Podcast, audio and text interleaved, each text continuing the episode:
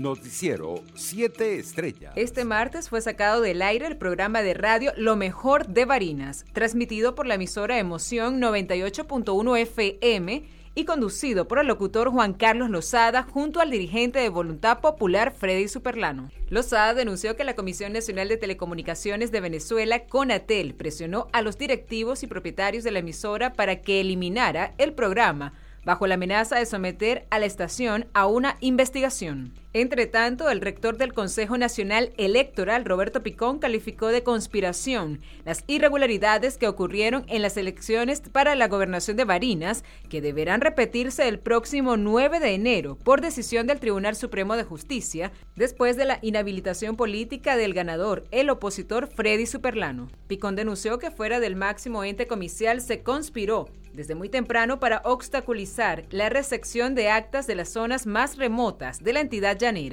así como para impedir la totalización, adjudicación y proclamación del ganador fabricando una inhabilitación política inconstitucional. En otras informaciones, más de 200 familias migrantes cuyos miembros fueron separados en la frontera entre México y Estados Unidos están en vías de reencontrarse según Michelle Brandt, directora del Grupo de Trabajo para la Reunificación Familiar creada por el presidente Joe Biden. Un portavoz del Departamento de Seguridad Nacional de Estados Unidos indicó que más de 280 menores oriundos de Guatemala, Honduras, El Salvador, Brasil y Venezuela han sido identificados para el reencuentro familiar. Internacionales.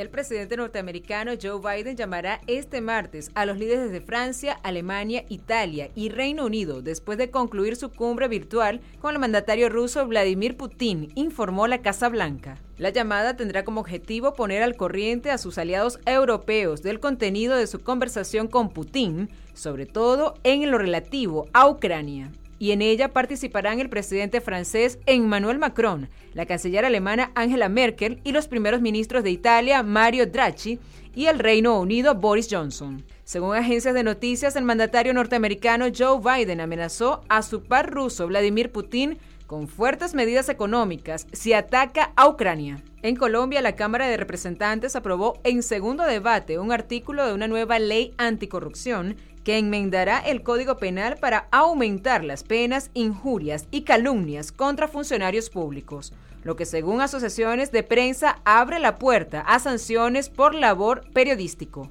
En total, 73 congresistas rechazaron a última hora el lunes con su voto una proposición que buscaba eliminar el artículo 68 del proyecto de ley anticorrupción que contiene el aumento de penas y modifica el Código Penal.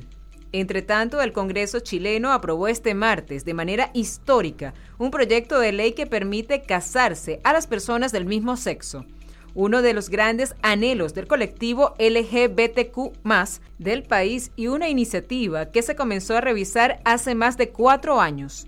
En otras noticias, ONU Mujeres lanzó este martes su primera alerta de género para denunciar el impacto inmediato y dramático que ha tenido la llegada de los talibanes al poder en Afganistán, en los derechos de las mujeres y las niñas afganas. La alerta de género encuentra un cambio rápido y preocupante hacia la normalización de las normas de género, discriminatorias y una reducción general de los derechos y las libertades fundamentales de las mujeres y niñas afganas, aseguró ONU Mujeres en un informe difundido hoy. Economía.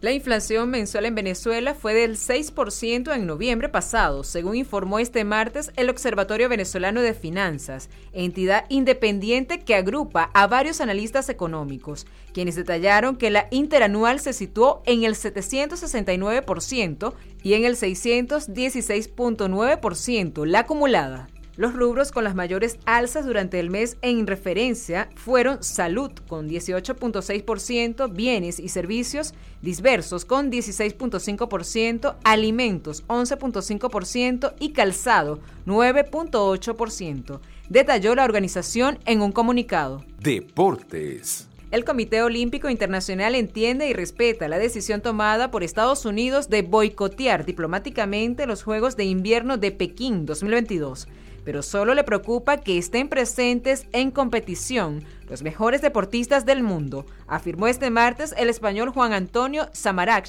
Noticiero 7 Estrellas.